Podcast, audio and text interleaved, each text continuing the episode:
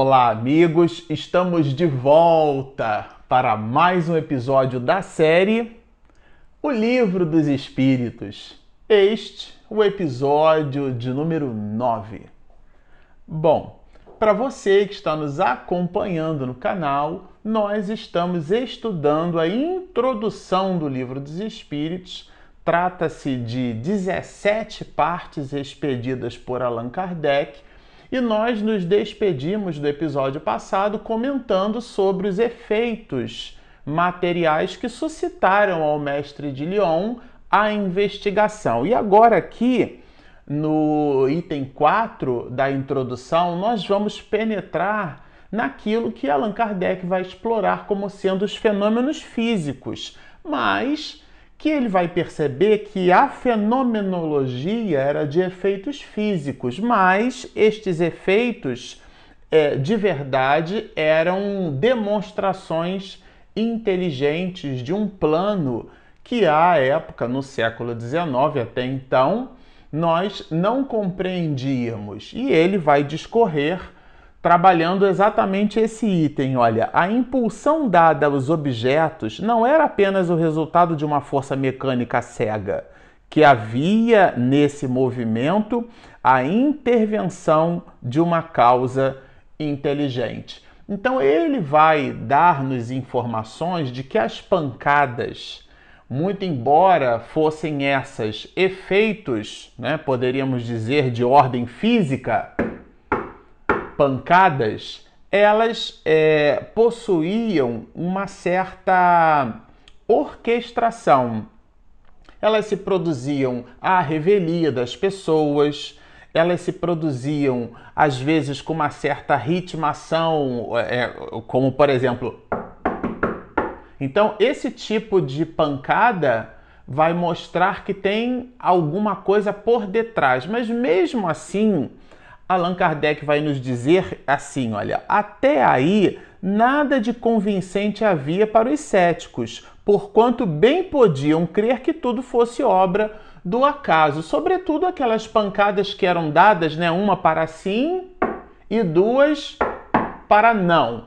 Então essas pancadas poderiam ser colocadas na conta da casualidade, da trivialidade, algum tipo de fenômeno físico, como por exemplo a variação de temperatura do ambiente, do calor e do frio, que pudesse por algum motivo que tal deslocar, né, criar uma, uma, o deslocamento da, da madeira e com isso produzir estalos ou estalidos, as mentes eram realmente muito férteis para poder buscar justificar. A gente vai perceber quando nós estudamos o livro, a obra, né, o que é o espiritismo, da teoria dos músculos estalantes. Então, super recomendamos que vocês visitem lá os episódios que nós trabalhamos esse assunto. Mas aqui ele vai dizer que esses fenômenos, essas pancadas, ainda assim, muito embora dentro dos processos tiptográficos elas fossem é, objeto de estudo, poderiam ser colocadas na conta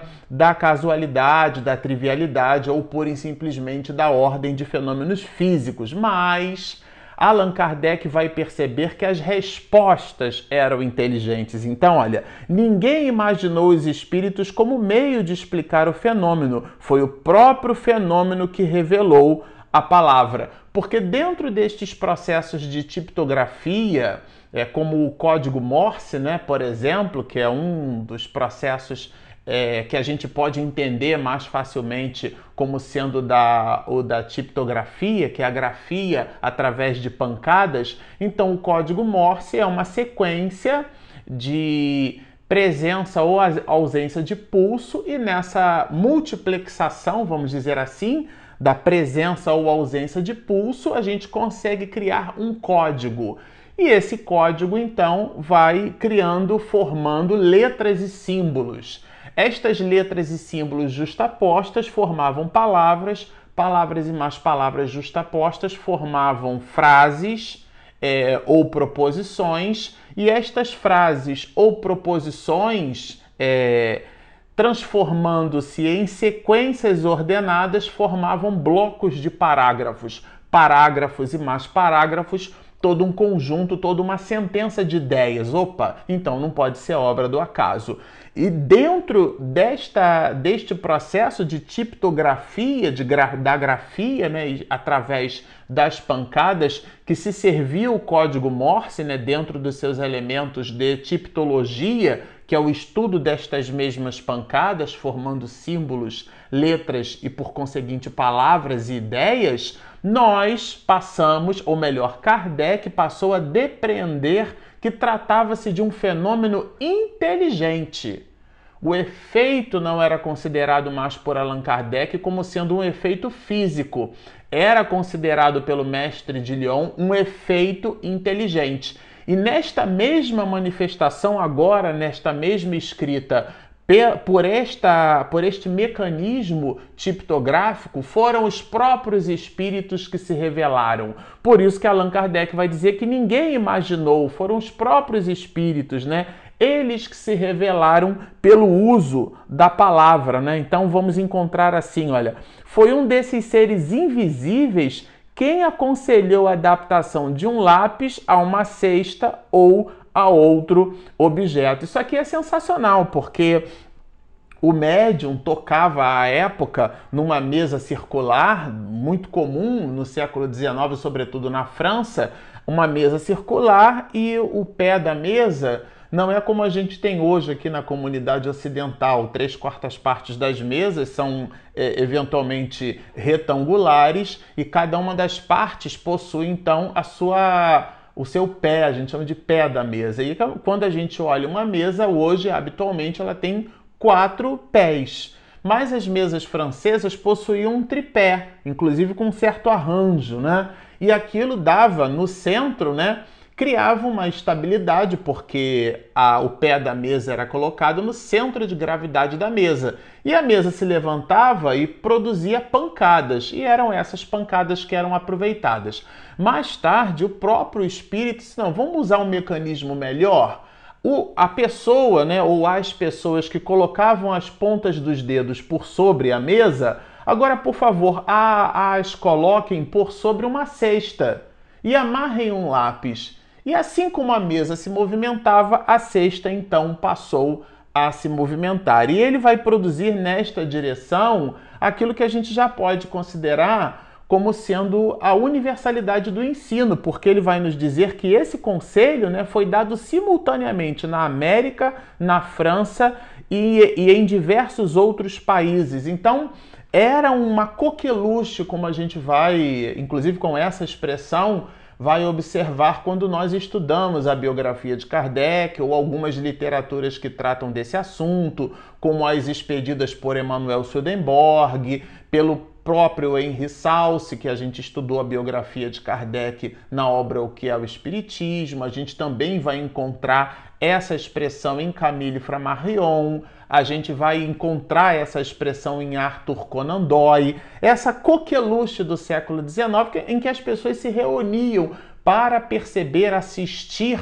às mesas que se movimentavam e davam pancadas. Era, era um fenômeno que não se concentrou única e exclusivamente na França. Muito pelo contrário, os fenômenos de Hydesville nos Estados Unidos ficaram muito conhecidos no mundo inteiro. Aqui, por uma coisa ou por outra, Allan Kardec produz esse apontamento, mas junto e na direção desse apontamento, ele vai nos revelar uma outra situação, né? um outro fato, um outro item bem interessante. Olha, vai buscar no aposento ao lado a cestinha, isso é o espírito dizendo: amarra ali um lápis, coloca sobre o papel, põe os teus dedos sobre a borda. Isso era o espírito se servindo, muito provavelmente, daqueles processos de tipologia, de tiptografia, porque vocês imaginem o espírito querendo se comunicar e ele se servindo de um, de um mecanismo muito básico, muito trivial. Como eu estou agora me servindo aqui da fala, vamos imaginar que a gente traduzisse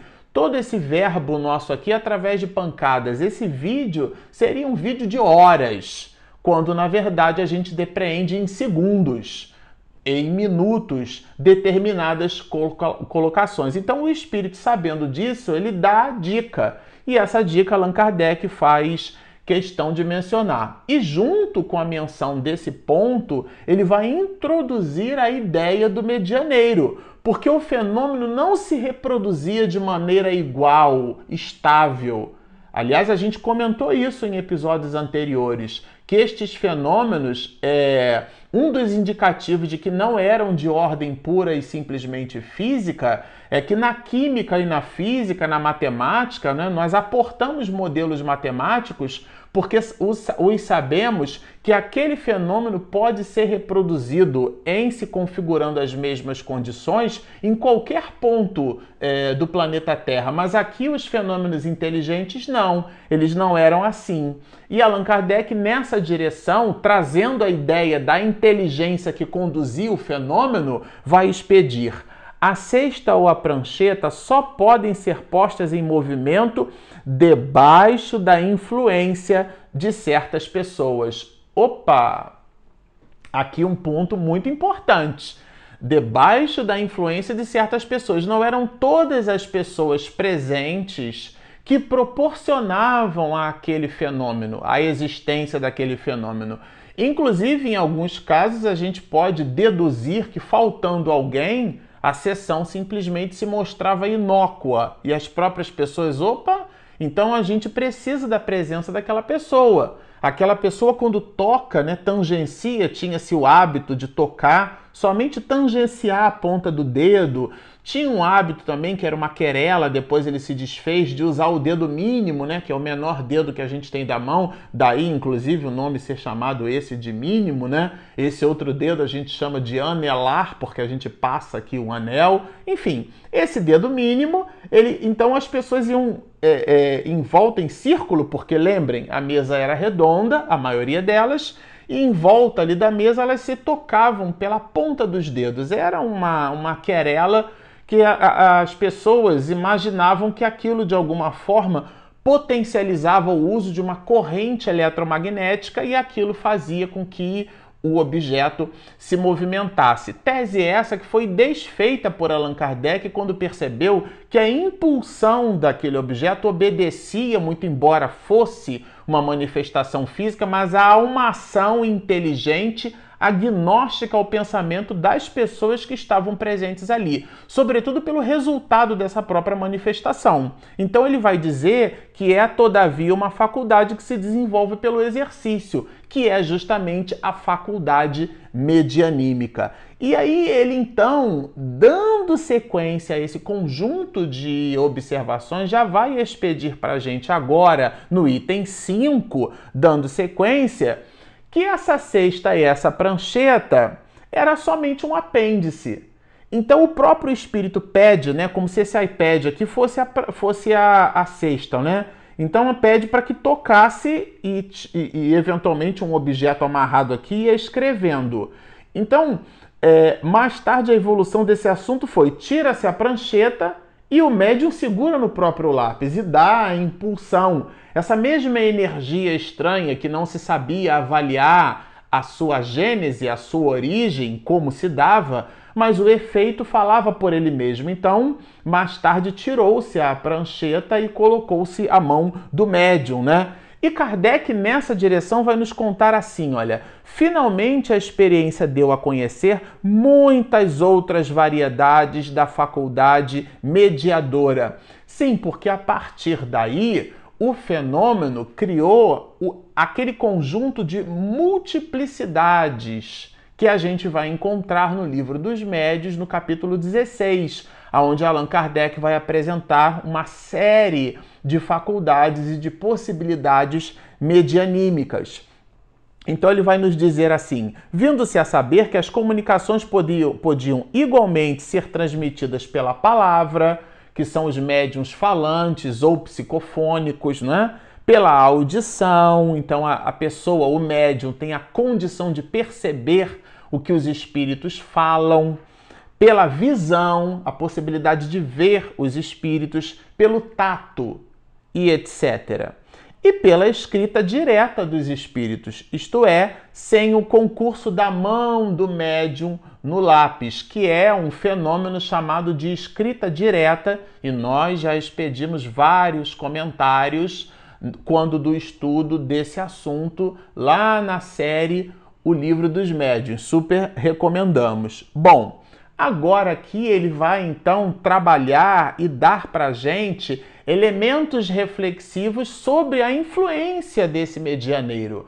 Porque afinal de contas, se o fenômeno tem variações em função da potência mediúnica, o próprio Allan Kardec, inclusive, usa essa expressão, é, é, sinal que o medianeiro, o médium, o intermediário, ele exerce alguma influência no processo. E ele vai dizer assim: obtido o fato, restava comprovar um ponto essencial: o papel do médium nas respostas e a parte que mecânica e moralmente pode ter delas. Opa! Então era ou uma compleição efetiva do medianeiro para que o fenômeno se produzisse, e em verificando se essa compleição em maior ou menor grau, o conteúdo expedido como resultado dessa própria manifestação. Então aqui agora Allan Kardec vai apresentar para a gente essas duas grandes abordagens, né? A primeira delas é o modo como a cesta se movia. E ele vai, vai dar para a gente aqui algumas variações desse modo. Porque, como não se sabia exatamente quem era o médium, então nós tínhamos às vezes duas, três, quatro pessoas tocando a cesta antes de tirar a cesta e colocar a mão diretamente no papel. E a sexta obedecia a um movimento que, se nós quiséssemos colocar na conta do embuste, da falácia, da enganação, que foi o que a gente viu em episódios anteriores, todas aquelas duas, três, quatro pessoas teriam que treinar para ter a mesma habilidade de empurrar a cesta, formando o contorno do desenho. Essa é uma primeira observação de Kardec. A segunda é que, admitindo isso ser possível, elas teriam que treinar mais ainda, porque aquela movimentação demonstrava aspectos de caligrafia diferenciadas. Então ele vai dizer assim, uma mudança radical da caligrafia, né? E ele no início vai nos dizer, a folha preciso entre elas, uma concordância verdadeiramente fenomenal dos movimentos. É aquilo que nós comentamos. E depois, como é que se explica essa alteração de caligrafia, abstração feita que eles conseguissem essa orquestração que Allan Kardec vai chamar de fenomenal destes mesmos movimentos em relação à sexta, né? Se houvesse exercitado em dar à sua própria caligrafia 20 formas diferentes, porque era realmente uma condição é, o fenômeno falava por ele mesmo. E isso Allan Kardec vai caracterizar como sendo de ordem intelectual. Às vezes a gente observa o fenômeno e chama de fenômeno de efeitos físicos, mas o resultado é de ordem intelectual. Isso Allan Kardec coloca bem no estudo dessa fenomenologia, sobretudo nos primeiros capítulos da segunda parte do livro dos médios, livro esse que nós também estudamos no canal. Agora ele trabalha aqui a segunda circunstância. A primeira tem relação com este ponto que a gente comentou, né? A do movimento da cesta. E a segunda é em relação à natureza das respostas, ao conteúdo, ao aporte, vamos dizer assim, mais de caráter moral ou inteligente, porque ele mesmo, Kardec, vai nos dizer que o desdobramento, que as respostas, muitas das vezes a cesta obedecia uma impulsão aleatória, as pessoas não estavam nem é, efetivamente tangenciando o dedo e a cesta estava se movimentando.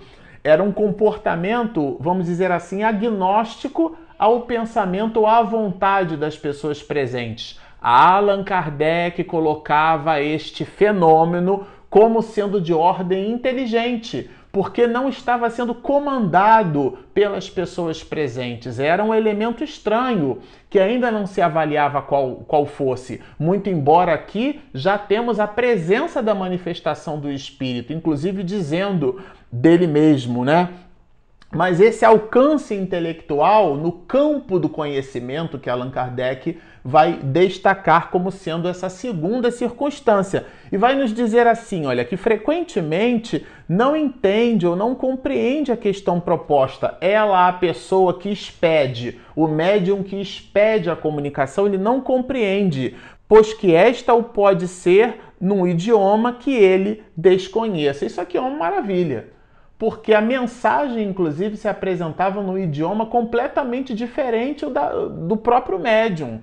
Como se eu não sei nada de alemão e de repente o espírito escreve em alemão pelas, pelas possibilidades mediúnicas que eu eventualmente venha a apresentar. Então é um fenômeno que fala por ele mesmo, né? A possibilidade da a, a glossolalia, né? Que a gente chama, é, e todo esse conjunto de fenômenos. Isso eram evidências muito importantes coletadas por Allan Kardec. Acontece muito escrever a cesta espontaneamente, como dissemos, porque os espíritos vão imprimir as suas ideias e as suas questões de uma forma é, completamente contrária ao pensamento da maioria. Exprimem pensamentos tão elevados, tão sublimes, que não podem emanar senão de uma inteligência superior. Agora, aqui é o, é a, o desdobramento. Se além do idioma, nós poderíamos encontrar o que? Pensamentos é, contrários, mas de ordem superior, não só em cima da, da, da formação do médium, e também o, o, o oposto pensamentos de ordem superior e aquilo que Allan Kardec vai chamar de frivolidades. Agora, aqui ele introduz a ideia do espírito. Esses efeitos têm necessariamente uma causa, e do momento que detonam a ação de uma inteligência e de uma vontade, saem do domínio puramente físico. Opa! Então não pode ser um efeito físico pura e simplesmente. Mas como numa linha de raciocínio, trata-se aqui né, de um professor, ele vai nos fazendo crescer com esta linha de raciocínio. E agora apresenta a ideia de um ser inteligente, que a gente não sabe qual é, de uma força inteligente que comanda aquele, aquele fenômeno. E ele vai nos dizer assim: Admitamos, enquanto não chegamos até lá, quer dizer, a ideia do espírito, a existência de seres distintos dos humanos. E é esse o elemento reflexivo que dará ensejo para o nosso estudo no próximo episódio. Bom, por enquanto, nós ficamos por aqui, como vocês observam, um livro maravilhoso. E sempre ao final a gente faz o nosso convite. Se você ainda não se inscreveu, por favor, Espiritismo e Mediunidade. Ali embaixo tem aquele aquela sininho, né? Inscreva-se, você clica no sininho para receber as notificações após a edição caprichada de minha esposa Regina Mercadante. E se você está nos ouvindo pelas nossas ferramentas de podcast, nós temos o nosso aplicativo é gratuito, disponível na Google Play e na Apple Store. Bom, estão feitos os convites. Baixem o nosso app, inscrevam-se no nosso canal, sigam-nos e muita paz!